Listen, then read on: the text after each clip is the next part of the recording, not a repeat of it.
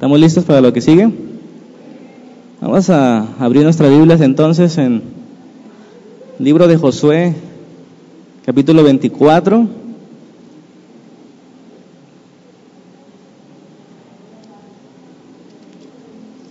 El último capítulo del libro de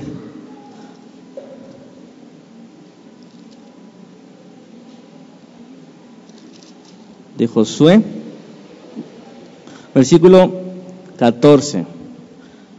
Es el tema número 6 de esta serie sobre el Evangelio del Reino.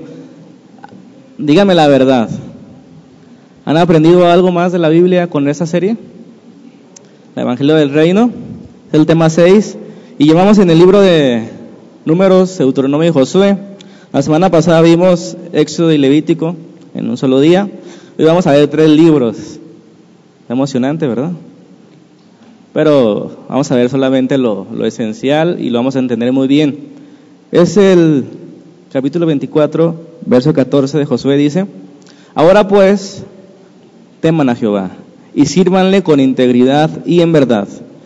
Y quitad de entre ustedes los dioses a los cuales sirvieron sus padres al otro lado del río y en Egipto, y servir a Jehová. Y si mal les parece servir a Jehová, entonces escojan hoy a quien sirven. Si a los dioses a quien sirvieron sus padres cuando estuvieron al otro lado del río, o a los dioses de los amorreos en cuya tierra habitáis. Pero, pero, dice Josué, yo en mi casa serviremos al Señor.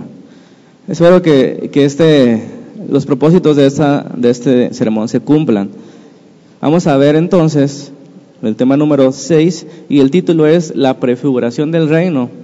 Número tres, ya hemos insistido que esa prefiguración es una muestra, una ilustración de cómo sería, cómo es, cómo está haciendo el reino de Dios, ¿verdad?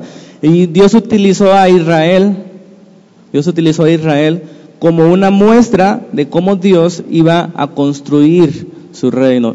Y a la vez de que lo usó para ilustrarnos cómo sería, también lo utilizó para dar a luz al Mesías. Dios como matando cinco pájaros de un tiro, ¿verdad?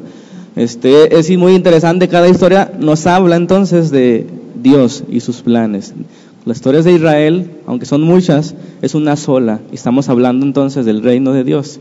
¿Ok? Y esta es una prefiguración, una ilustración. Todo lo que en el Antiguo Testamento es una ilustración.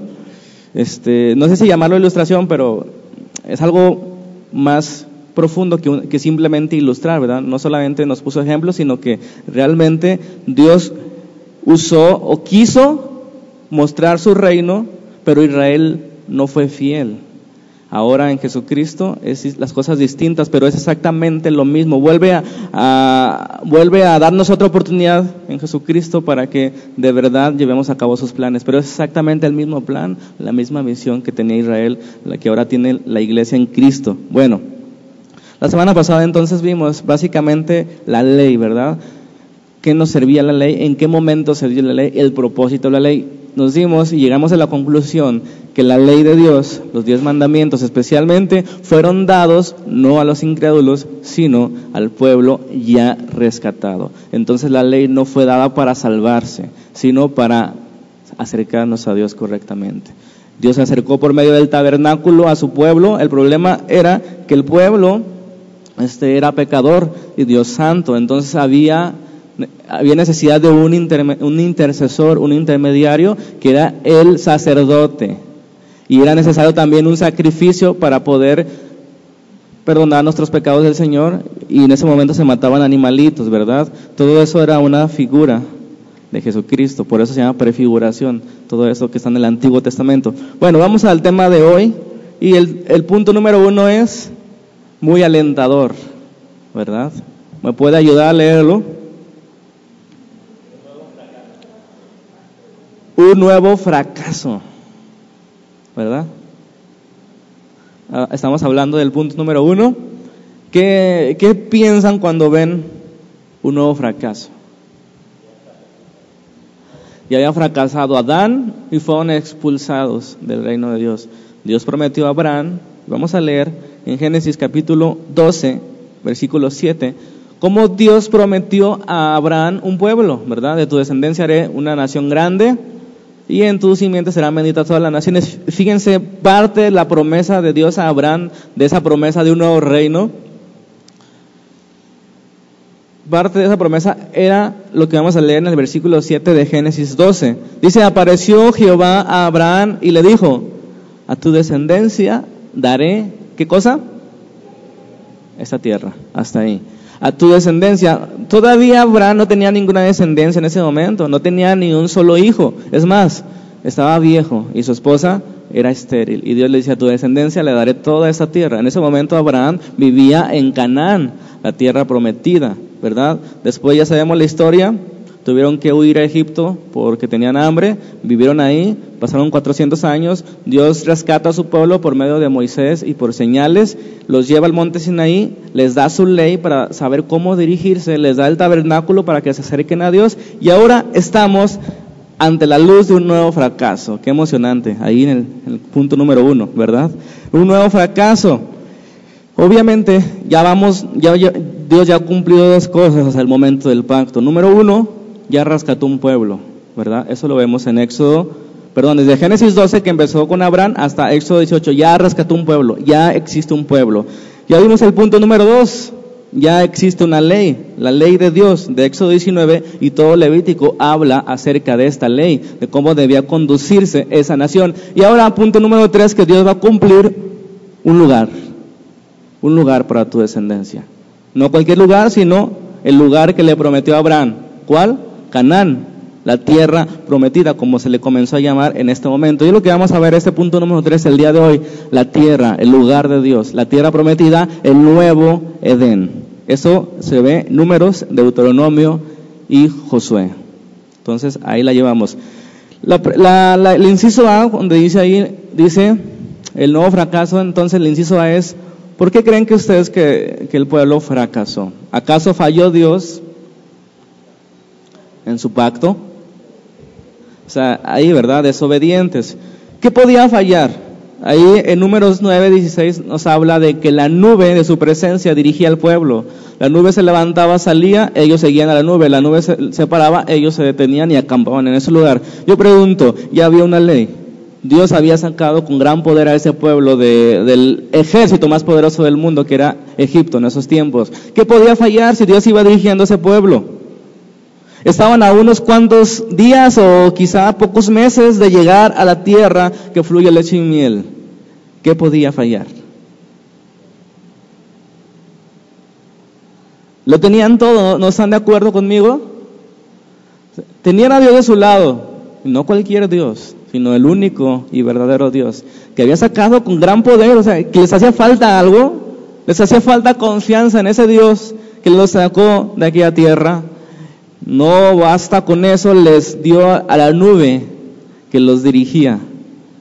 Y la columna de fuego estaba en la noche, ¿verdad? Y la nube en el día, y los iba moviendo de lugar en lugar. Estaban cerca de llegar a la tierra prometida, pero hermano, sí falló algo, algo pasó, y todo fue aplazado. ¿Sí entiende esa palabra? Aplazado.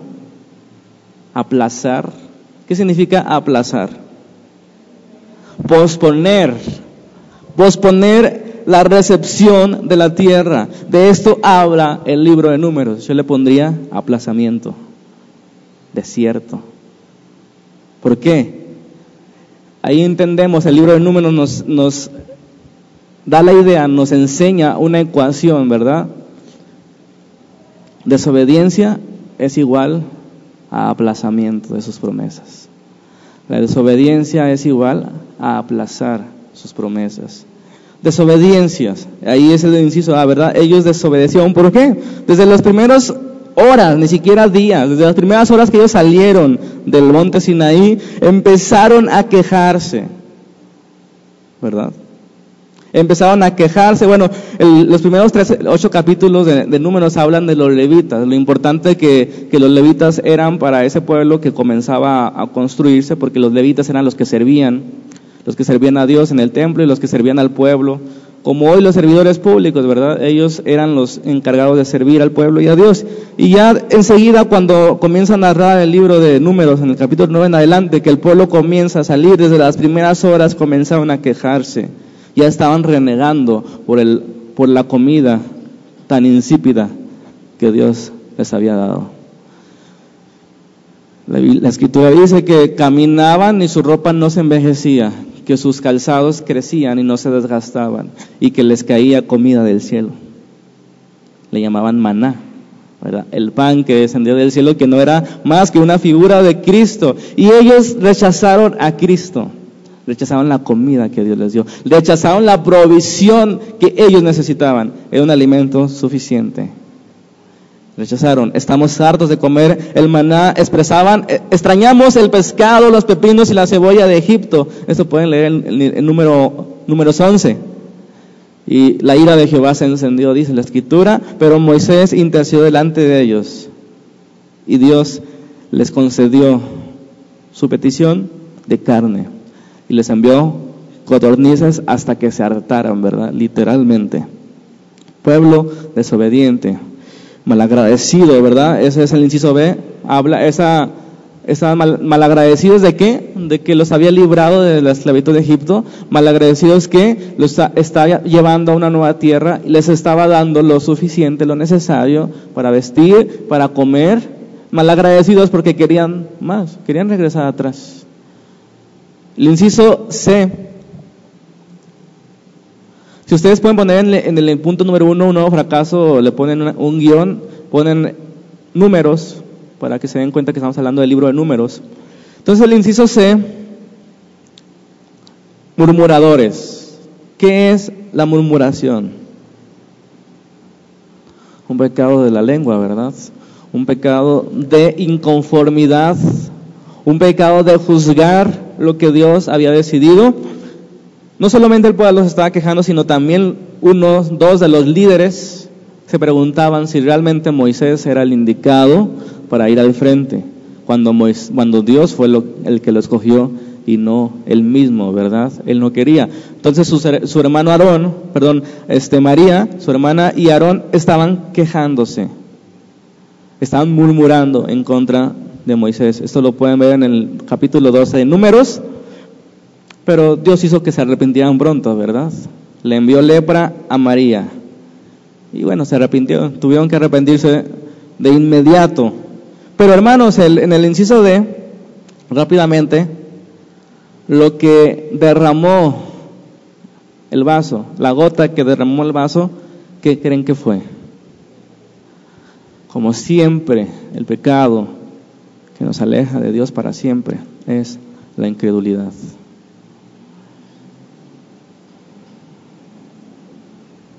Porque todos los pecados tienen perdón, pero la incredulidad no tiene perdón. ¿No crees en el Dios que hizo la tierra? ¿No crees en la provisión que trajo? La única salida que trajo, ¿qué queda para ti?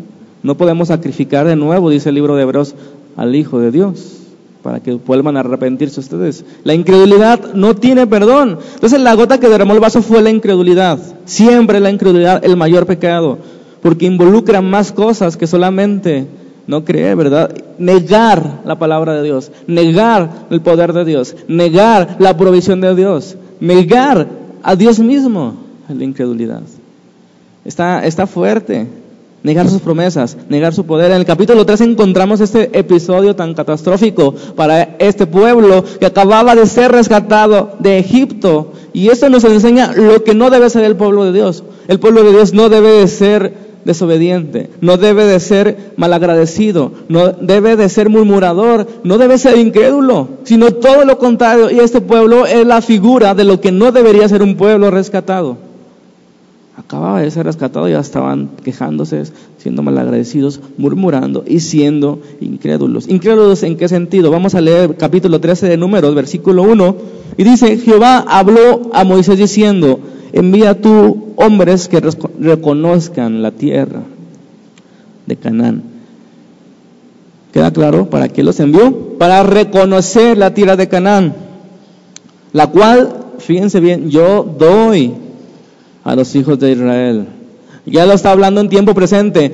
Solamente envía hombres para que reconozcan la tierra que yo ya les di, que yo les estoy dando. De cada tribu de sus padres enviaréis a un varón, cada uno príncipe de ellos. Envías para que reconozcan la, tierra cual yo les doy. Sin embargo, doce hombres fueron y vieron la tierra y regresaron diez de ellos con un reporte pesimista. ¿Sí?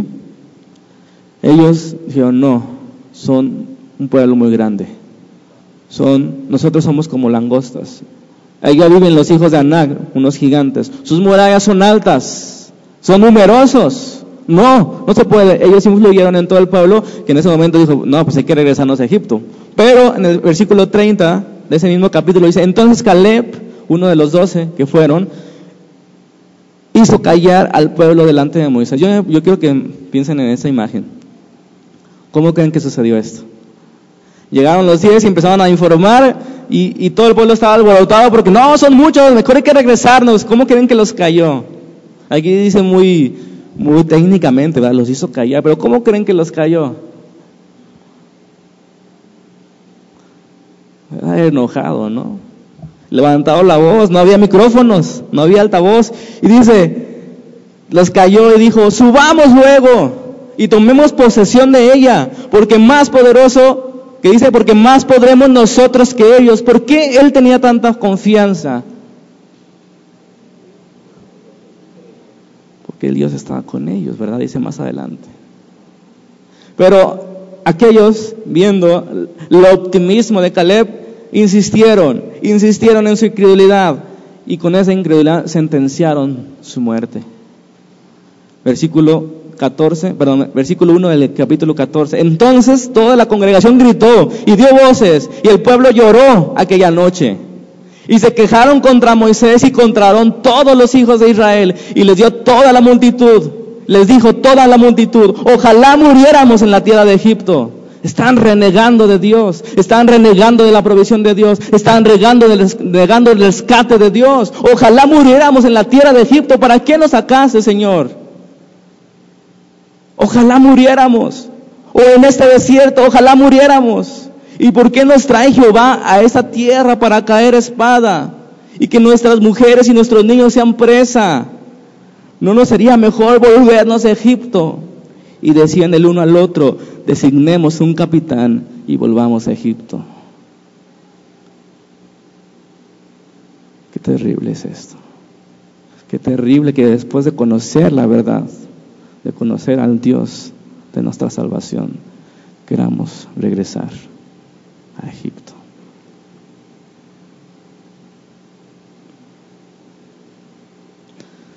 Inmediatamente Moisés y Aarón se postraron en sus rostros. Y Josué y Caleb rompieron sus vestiduras en señal de intercesión. Versículo 8, si Jehová se agradara de nosotros, Él nos llevará a esta tierra, dijo Caleb, y nos la entregará, tierra que fluye leche y miel. Versículo 10, y todos querían apedrearlos. Yo no entiendo. No entiendo tanta incredulidad pero Moisés intercede. Sin embargo, las consecuencias no fueron, no pudieron librarse. Capítulo 14, versículo 20. Entonces Jehová dijo, yo lo he perdonado conforme a tu dicho. Él perdonó al pueblo. ¿Sí? Él perdonó al pueblo. Más, tan ciertamente como vivo yo, dice Dios, y mi gloria llena toda la tierra, todos los que vieron mi gloria y mis señales que he hecho en Egipto y en el desierto, y me han tentado ya diez veces, y no han oído mi voz, no verán la tierra de la cual juré a sus padres. No, ninguno de los que me han irritado la verá. Dice el libro de Hebreos que dura cosa es caer en las manos de un Dios vivo. Horrenda cosa, perdón, es caer en las manos de un Dios vivo. Diez veces tentaron. Diez veces tentaron. Paciencia del Señor fue hasta que llegó al colmo. No verán la tierra que lo prometió a sus padres esta generación, la que vio las señales en Egipto, la que vio las señales en el desierto, la que vio que los libré de las serpientes, no verán, no verán la tierra prometida, no verán la tierra. Lo juro por mí mismo, dice el Señor. Hermanos, las consecuencias de la incredulidad son catastróficas. Porque no solamente es dudar, es rehusar creer en Él. ¿Entiende eso? Vieron claramente su poder, vieron claramente su mano, vieron claramente su favor y rehusaron creer en ese Dios tan poderoso. La incredulidad no solamente es no saber, sino rehusar creer. Por esa razón la gente va a ser condenada al infierno, por rehusar creer en la solución, en la salida de Dios, en su provisión. Que Dios nos ayude. Pasaron 40 años en ese desierto, pudiendo llegar en un mes. Pasaron 40 años en el desierto, vagando, rodeando, sufriendo, esperando Dios a que el último de esa generación, de los adultos, muriera, porque Él cumple sus promesas y sus advertencias. Bueno, pasamos al segundo punto. Ya pasamos el trago amargo, una nueva oportunidad. En el inciso A dice la misma misión. Yo quiero que entiendan esto. Desde el principio Dios no ha cambiado de opinión. Siempre ha sido la misma misión. ¿Ya hemos entendido algo de esto? Siempre Dios ha pensado en la misma forma. Ah, primero con Adán, fracasó. Ahora con Israel, el primer, la primera generación fracasó. Ahora da una nueva generación la misma misión, ¿verdad? El libro de Deuteronomio entonces nos habla de esta nueva generación. Ustedes pónganle ahí en el punto 2, guion Deuteronomio. El libro de Deuteronomio significa una segunda ley, pero no es que haya otra ley distinta, sino que es una repetición de la primera. Porque Dios no cambia de opinión. Dios está preservando sus promesas, ¿verdad? El libro de Deuteronomio comienza al límite, al límite de la tierra prometida separado por el río Jordán, ¿verdad? Está al límite, Moisés le pide una oportunidad a Dios de, aunque sea ver de lejos la tierra prometida, Dios la concede. Moisés está a punto de morir y Moisés como líder vuelve a repetir la ley que ya les había dado a la anterior generación que murió. Vuelve a repetir lo mismo, ¿verdad? Lo mismo, pero a esta nueva generación. Y si ustedes se dan cuenta, ahí mismo vienen los, los mandamientos, ¿verdad? Los diez mandamientos en Deuteronomio 6, en el 5, perdón, habla nuevamente de lo que se dio en Éxodo 20. Moisés, esas son las últimas palabras de Moisés. Se puede decir que el libro de Deuteronomio son las últimas palabras de Moisés. Se puede decir también que fue como Jesús, Moisés era un tipo de Jesús, ¿verdad? Que antes de, morir, él le dejó a sus discípulos su gran comisión, ¿verdad? Aquí Moisés deja al pueblo de Israel su comisión, que todavía no era tan grande, pero era una comisión importante, porque ellos serían los que darían luz al Mesías, que no era poca cosa, ¿verdad? Si no nacía el Mesías, no estuviéramos tú y yo en esos momentos hablando de esas cosas, estaríamos, no sé, comiéndonos a nuestros hijos, ¿verdad? O no sé, algo así. Bueno, Deuteronomio 10:12 dice, Ahora pues, Israel, los, espero. Deuteronomio 10, versículo 12.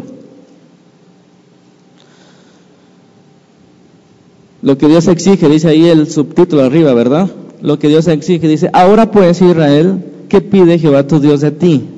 Sino que temas a Jehová tu Dios, que andes en todos sus caminos y que lo ames y que sirvas a Jehová tu Dios, ¿cómo? con todo tu corazón y con toda tu alma. Que guardes los mandamientos de Jehová y sus estatutos que yo te prescribo hoy para que tengas prosperidad. Jesús dijo, la ley y los profetas se resumen en tan solo dos mandamientos.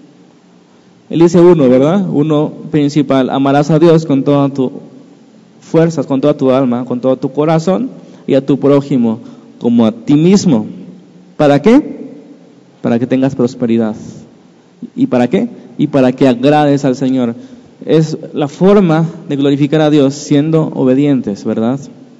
Y a la vez es la forma de prosperar en esta vida pasajera. Bueno, Deuteronomio es una nueva oportunidad de comprender la grandeza del llamado de ese pueblo y la provisión que Dios había dado para servirles. Deuteronomio nos habla de esa segunda oportunidad, ¿verdad? Inciso B, eso está interesante. Este libro se puede resumir en estas dos frases, en forma de pregunta. ¿Bendiciones o maldiciones? ¿Qué escoges? Vuelvo a repetir, esto se le da a un pueblo que ya es el pueblo de Dios. Siendo ya el pueblo de Dios, Dios nos da a escoger entre la vida y entre la muerte, entre obedecerle y, desobedecerle, entre la prosperidad y entre no ser próspero. Esta es, es una de las ecuaciones que entendemos después. Si obedeces, serás bendecido delante de las naciones. Deuteronomio 28.1 es lo que nos dice. Si obedeces Israel, serás bendición en todas las naciones, delante de todas, de todas las naciones. Pero si no lo haces, serás maldito delante de ellas capítulo 28, versículo 15. Versículo 1 dice, si obedeces, serás bendito delante de las naciones. Pero si no, y en el versículo 15 del capítulo 28 hasta el 68, hermanos, ahí pueden ustedes ver una, una agradable lista de las consecuencias de la desobediencia. Se las dejo de tarea. Amén desde el 15 hasta el 68, casi dos páginas de consecuencias de la desobediencia. Si se dan cuenta en el capítulo 28 del 1 al 14 son las bendiciones de la obediencia, media página, un poquito más. ¿Y las consecuencias de la desobediencia cuántas son?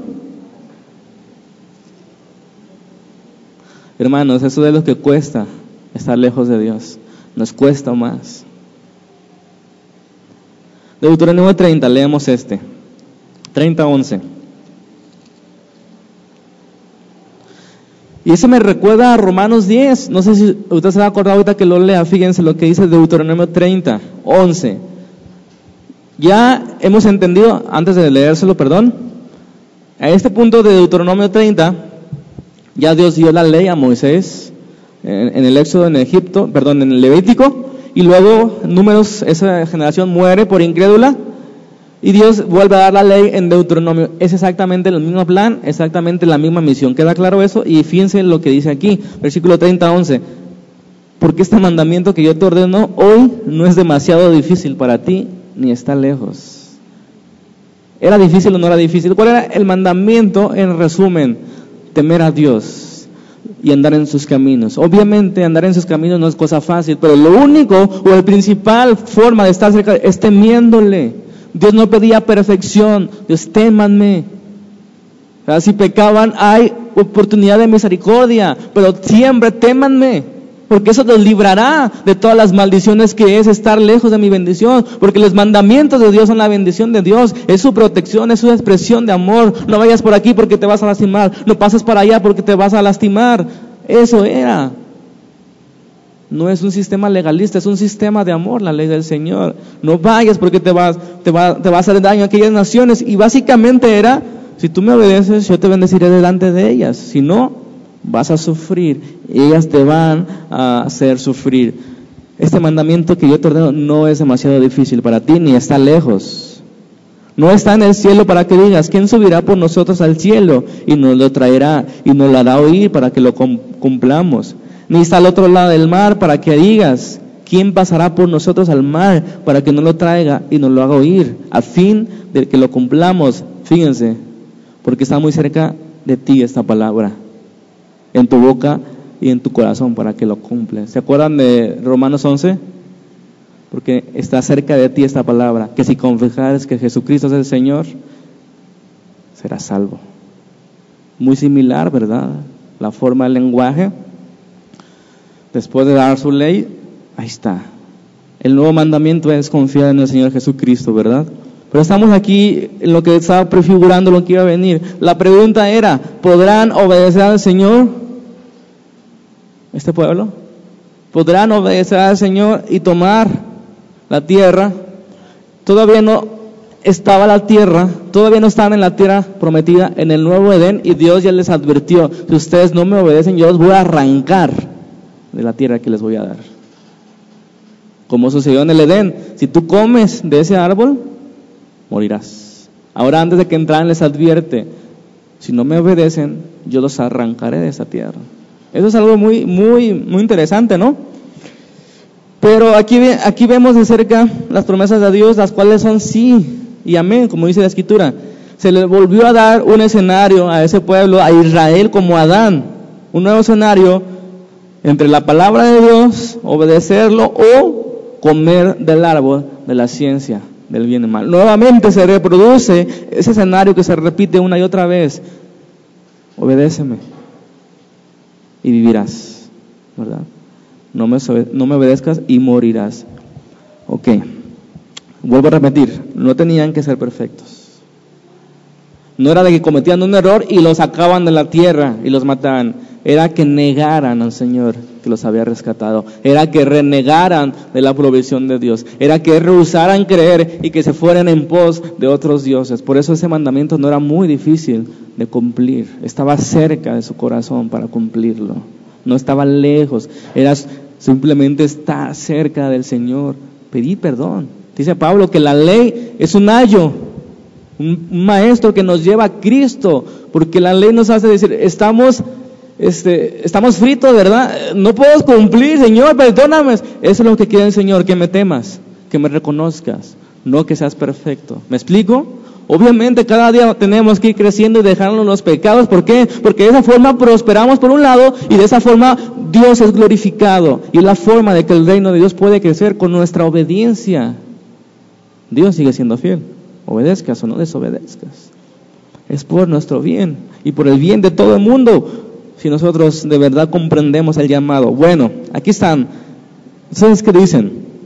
¿Podría obedecer este pueblo o no?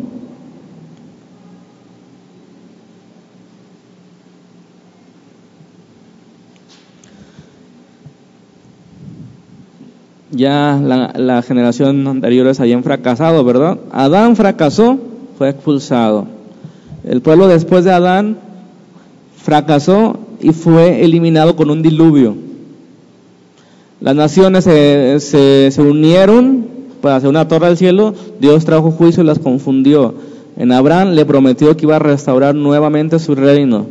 La primera generación fracasó por incrédula. Esta segunda generación está a las orillas de la tierra prometida. La pregunta es, ¿esta generación fracasará?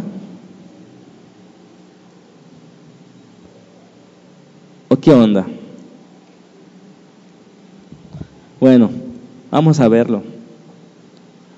Número 3, ¿verdad? Y último, este, este parte 3 es enfocado en el libro de Josué. Ya vimos tres libros casi. Así de sencillo. Es el mismo plan de Dios, es la misma historia de Dios, ilustrada por, por, por este pueblo. La tierra prometida. El libro de Josué, hermanos, continúa tal y como Moisés ha dejado aquel pueblo. Moisés murió, Moisés no entró a la tierra prometida, sino que miró de lejos y Josué tomó la estafeta y el llamado de Dios. Esta nueva generación se encontró desde ese momento con ciertos problemas que podían disminuir su fe nuevamente. Los problemas eran los mismos que vieron aquellos diez. ¿Cuáles eran los problemas? Ese pueblo es grande, ese pueblo es poderoso, ese pueblo es numeroso, las murallas son altas, ¿cómo vamos a entrar? Nosotros somos pocos, no tenemos armas. Era el mismo problema exactamente. Y, eso podía disminuir su fe, pero si voltaban atrás, ¿qué es lo que veían? 40 años en el desierto. ¿Quieres volver a otros 40 años en el desierto? Es una pregunta que ellos hacían. ¿O quieres caminar allá donde se ve ese pueblo numeroso y grande? ¿Qué hacemos? ¿Ustedes qué harían? ¿Vuelven atrás? ¿O siguen adelante? Se dice fácil. Bueno, José los animó, ¿verdad? José eh, estaba encargado. Y el inciso A de, esta, de ese punto 3, el inciso A nos habla de la realidad de nuestra vida cristiana, ¿verdad? De la vida cristiana. El camino a la vida es angosto. Eso Jesús lo dijo en Mateo 7. Angosto es el camino que lleva a la vida. El camino a la vida es angosto. Versículo 7 del capítulo 1 de Josué, adelantémonos. Versículo 7. No sé si se dan cuenta ya en este contexto, esas palabras toman un sentido más profundo, ¿verdad? Esos, esos versículos que nos hemos aprendido de memoria. Versículo 7. Dios animando a Josué, solamente esfuérzate y sé muy valiente para cuidar de hacer conforme a toda la ley que mi siervo Moisés te mandó. No te apartes de ella, ni a diestra ni a siniestra, para que seas prosperado en todas las cosas que emprendan. ¿Cuáles cosas tenía que emprender Josué? Poseer la tierra que Dios les había dado. Esa era la misión de la iglesia, que todavía no existía en esos tiempos. La misión del pueblo, la misión de Josué era poseer la tierra. Si tú, tú meditas en esta ley, Versículo 8 dice, nunca se apartará de tu boca este libro de la ley, sino que de día y de noche meditarás en él para que guardes y hagas conforme a todo lo que en él está escrito. Porque entonces prosperarás tu camino y todo te saldrá bien. Mira que te mando que te esfuerces y seas valiente. No temas ni desmayes porque Jehová tu Dios estará contigo en donde quiera que vayas. Hermanos, el, el problema de nuestros tiempos es que no estamos, no estamos cumpliendo el propósito de Dios como iglesia. Esas palabras son para aquellos que estaban en camino de cumplir su propósito. ¿Están de acuerdo? ¿Por qué muchas veces no sentimos que Dios nos escuche? Porque no estamos cumpliendo su propósito, porque no estamos viviendo en su propósito, porque no estamos obedeciendo la ley para vivir y prosperar. ¿Qué va a prosperar nuestros caminos conforme a su propósito? ¿Se dan cuenta? No a los nuestros como iglesia de Cristo. No sé si se den cuenta que este pasaje toma más sentido cuando lo vemos en su contexto que hemos estado tratando en las últimas semanas. A final de cuentas, si obedecemos a Dios, somos prosperados en los caminos que nosotros estamos, pero hemos olvidado, hermanos, principalmente nuestro llamado como iglesia. El llamado de este pueblo era ser santo, como su Dios era santo.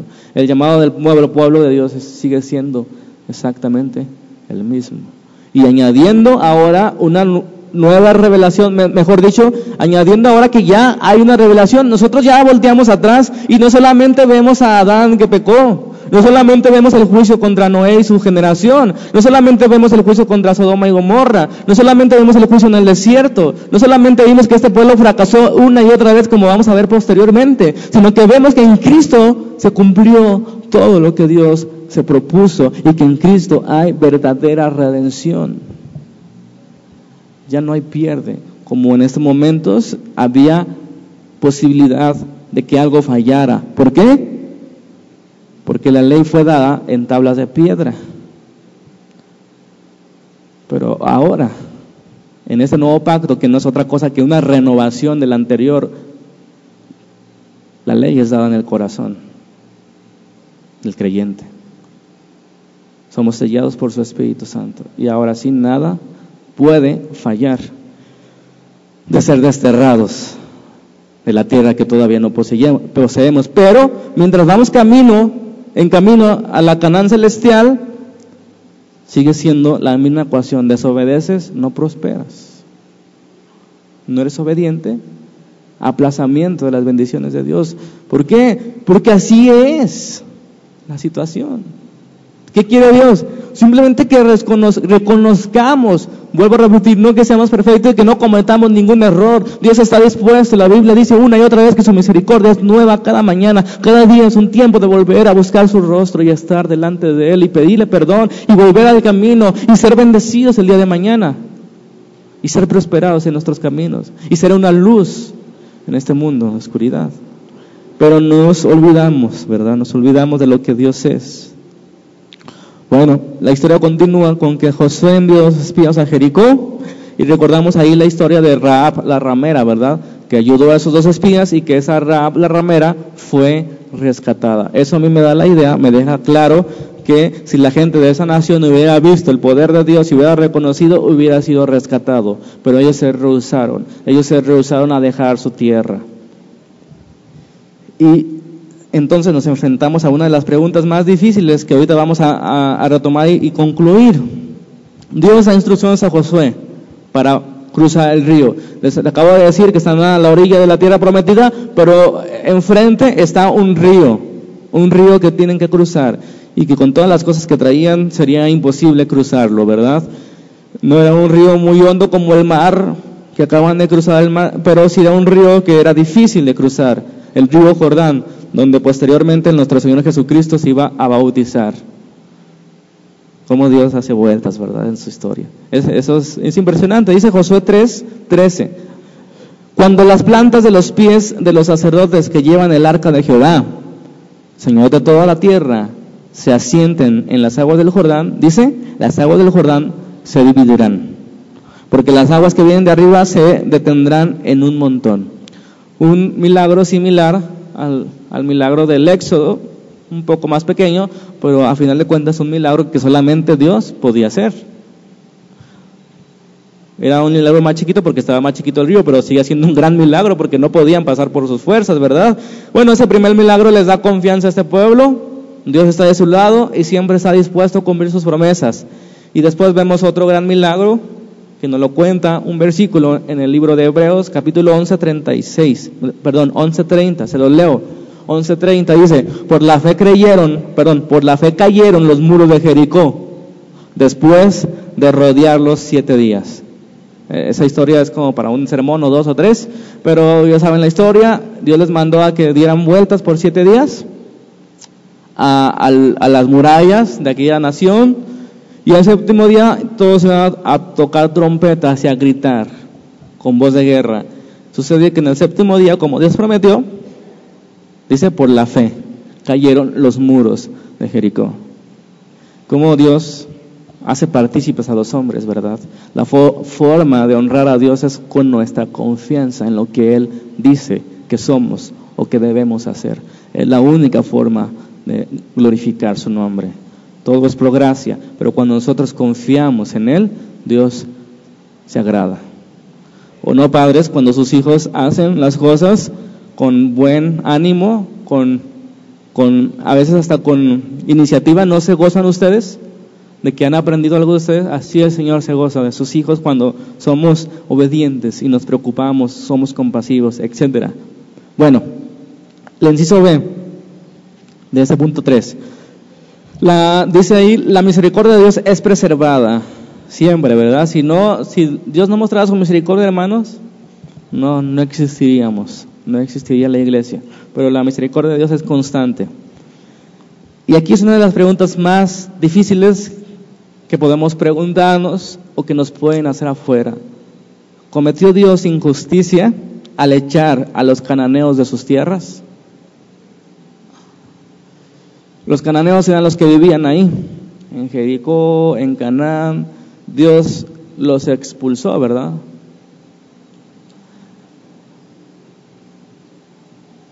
La pregunta es, ¿Dios cometió injusticia al mandar expulsar y en ocasiones exterminar, palabras más fuertes, matar a aquellas naciones? Pues ustedes ya saben que Dios no es injusto y no puede cometer injusticia, pero es una pregunta muy difícil. Pero Dios ya se había adelantado, ¿verdad? Deuteronomio 9, 4, les da la razón por la cual Dios expulsó a esa nación y no a otras. Porque Dios se le ocurrió Canaán. Una buena pregunta, pero aquí dice, fíjense, Deuteronomio 9, 4. No pienses en tu corazón, le dijo Dios al pueblo de Israel, no pienses en tu corazón. Cuando Jehová tu Dios los haya echado de delante de ti, a ellos, no pienses diciendo, por mi justicia me ha traído Jehová a poseer esa tierra. Pues por la impiedad, fíjense bien, no es por tu justicia Israel, sino por la impiedad de, de estas naciones, Jehová las arroja delante de ti. ¿Por qué? Por la impiedad. No por tu justicia, le repite, ni por la rectitud de tu corazón entras a poseer la tierra de ellos, sino por la impiedad de estas naciones. Jehová tu Dios los arroja delante de ti para confirmar el juramento que hizo a tus padres, Abraham, Isaac y Jacob. Entonces no hubo injusticia, ¿verdad? No hubo injusticia. Es grandioso como Dios, al mismo tiempo que está impartiendo un juicio contra esa nación, al mismo tiempo está preservando su propósito en Israel. Porque en ese tiempo, hermanos, Israel guardado significaba la preservación del género humano. Si Israel desaparecía, no había esperanza. ¿Queda claro eso?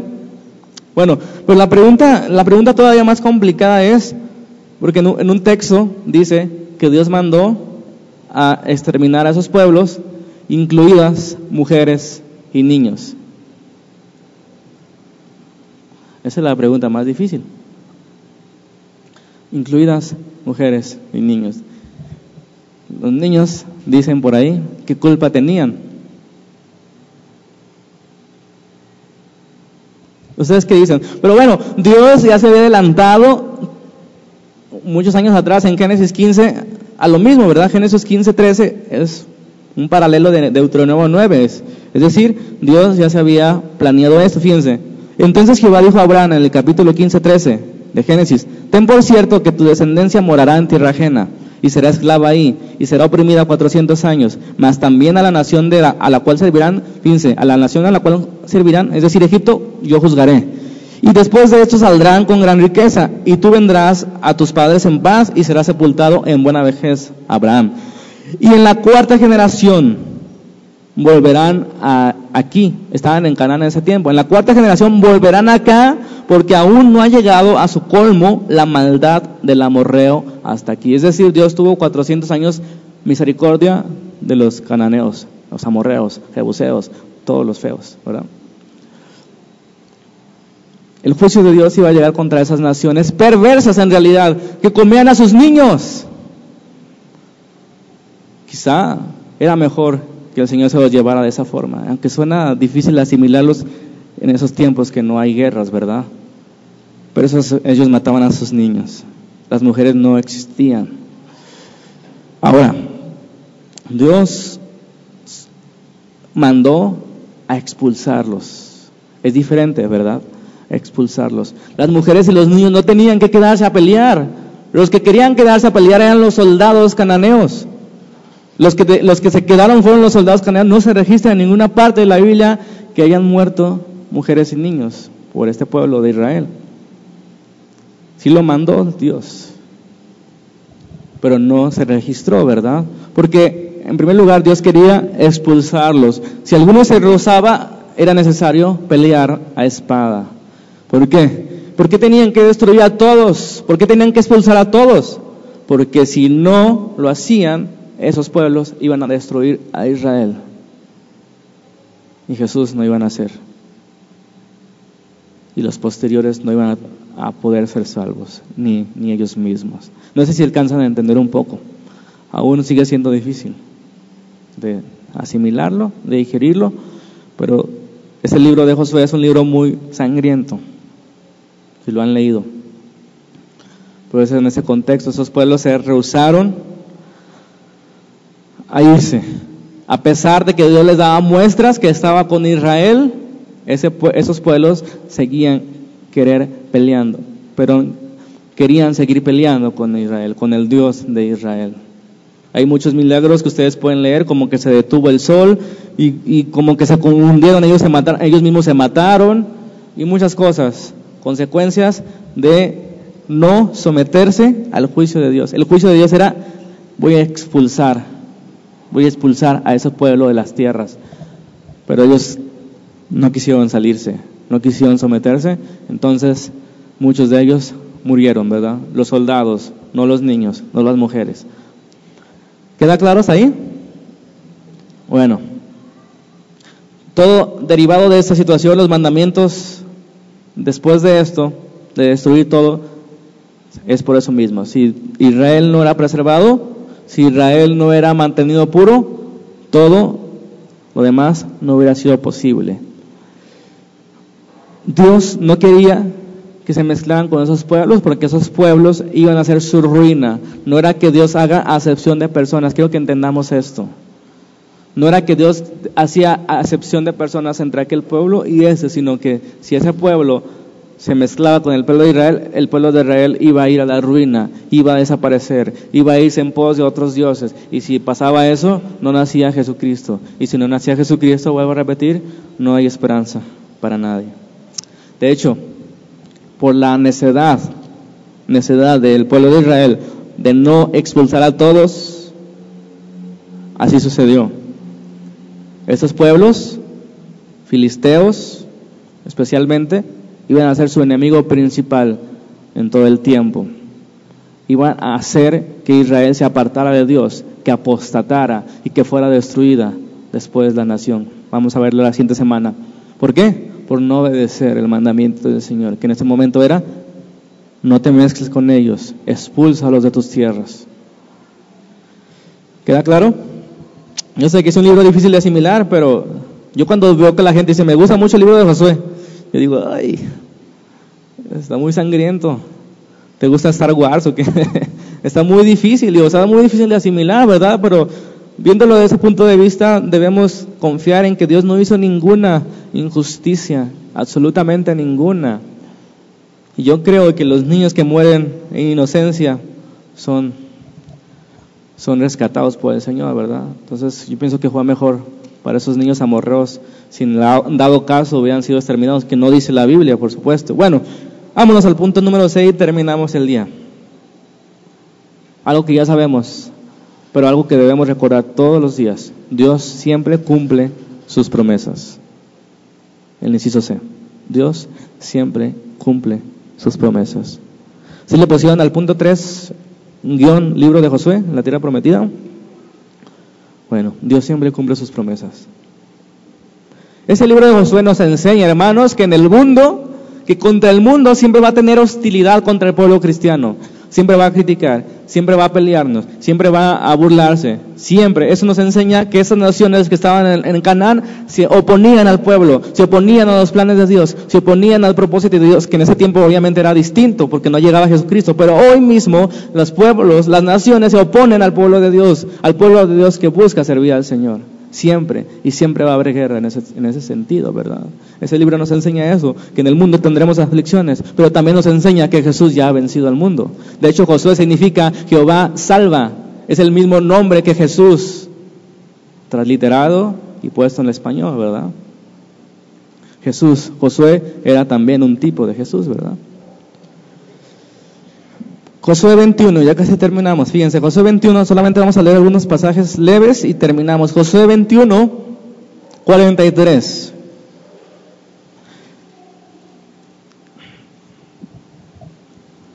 Josué 21, 43 dice, de esta manera dio Jehová a Israel, fíjense bien, toda la tierra que había jurado dar a sus padres.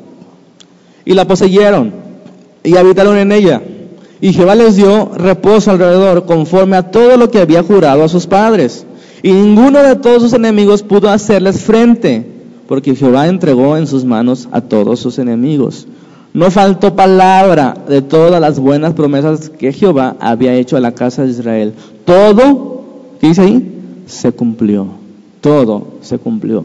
Aquí es interesante ver, hermanos, que con que Dios siempre cumple sus promesas y es fiel a su pacto, se dan cuenta que una generación murió en el desierto y otra generación entró. ¿Se dan cuenta? No sé si les habla algo en este día.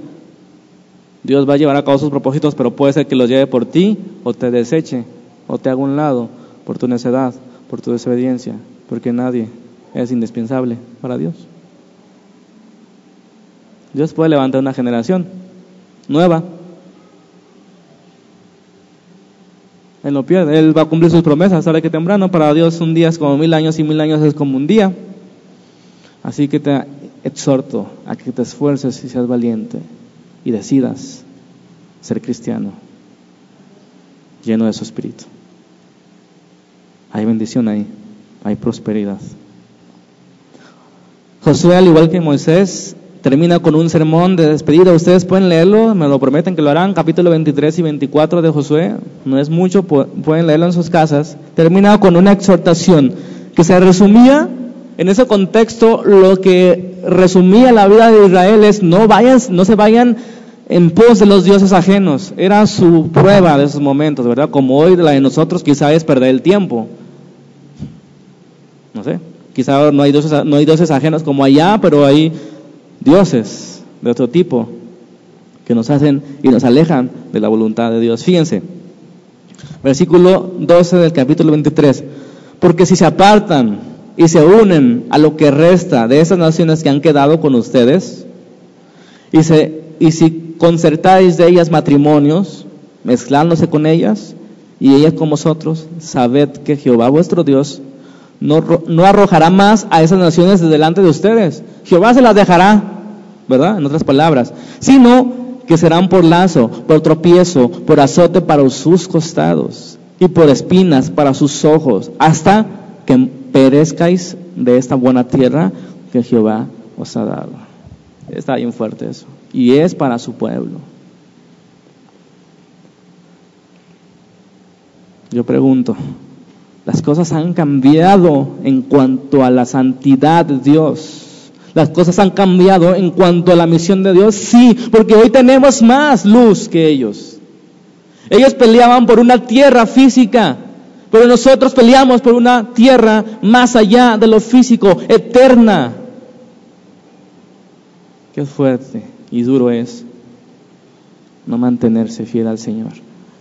Repito, eso no significa ser perfecto, significa mantenerse humilde, pidiendo perdón. Por eso el Padre nuestro dice, perdona nuestros pecados cada día, ¿verdad? Cada día debemos pedir perdón por nuestros pecados, como también nosotros perdonamos.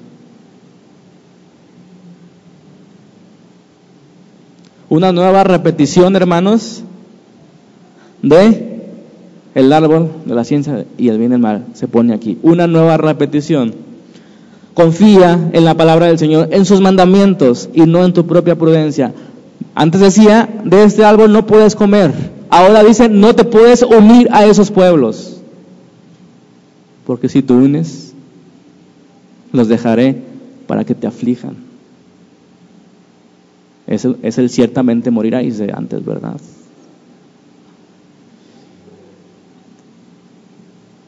Si no eres fiel al pacto, le decía pocas palabras, te arrancaré de esa tierra.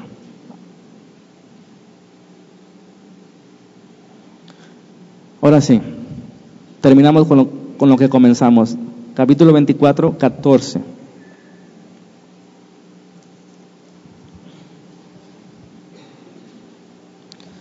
Ya entienden el contexto. En el día de hoy hemos visto tres libros. Este es el contexto de estas frases que estamos a punto de leer. Dice Josué al frente, como quien dice en las últimas palabras de Josué, ¿verdad? Hacia el pueblo. Dice, ahora pues teman a Jehová. Desde el principio es eso. Teman a Jehová y sírvanle con integridad y en verdad. Y quitad entre ustedes los dioses a los cuales sirvieron sus padres al otro lado del río y en Egipto. Y servir a Jehová. Teman a Jehová. Sírvalo con integridad. Quiten los dioses. Y si les parece mal, si mal les parece servir a Jehová, no los sirvas. No los sirvas. ¿No? ¿O cómo lo leen ustedes? Si les parece mal servir a Jehová, escojan a quien sirven, pues. Si a los dioses que sirvieron sus padres cuando estuvieron en el otro lado del río, o a los dioses de los amorreos en cuya tierra habitan, ustedes decían a quién sirven. Pero yo y mi casa serviremos al Señor.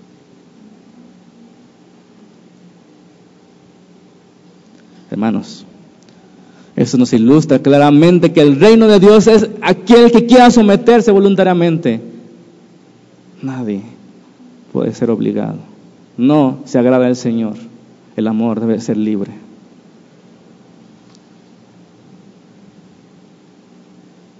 Dios gobierna sobre todo, lo hemos aprendido. Dios juzgó a esas naciones que no eran su pueblo. Dios juzgará a todas las naciones. Dios gobierna de todas maneras, pero aquellos que ven la gloriosa venida de Jesucristo en su reino, ellos viven voluntariamente en su reino. Ellos serán salvos. Ellos tendrán una tierra prometida después de esta vida.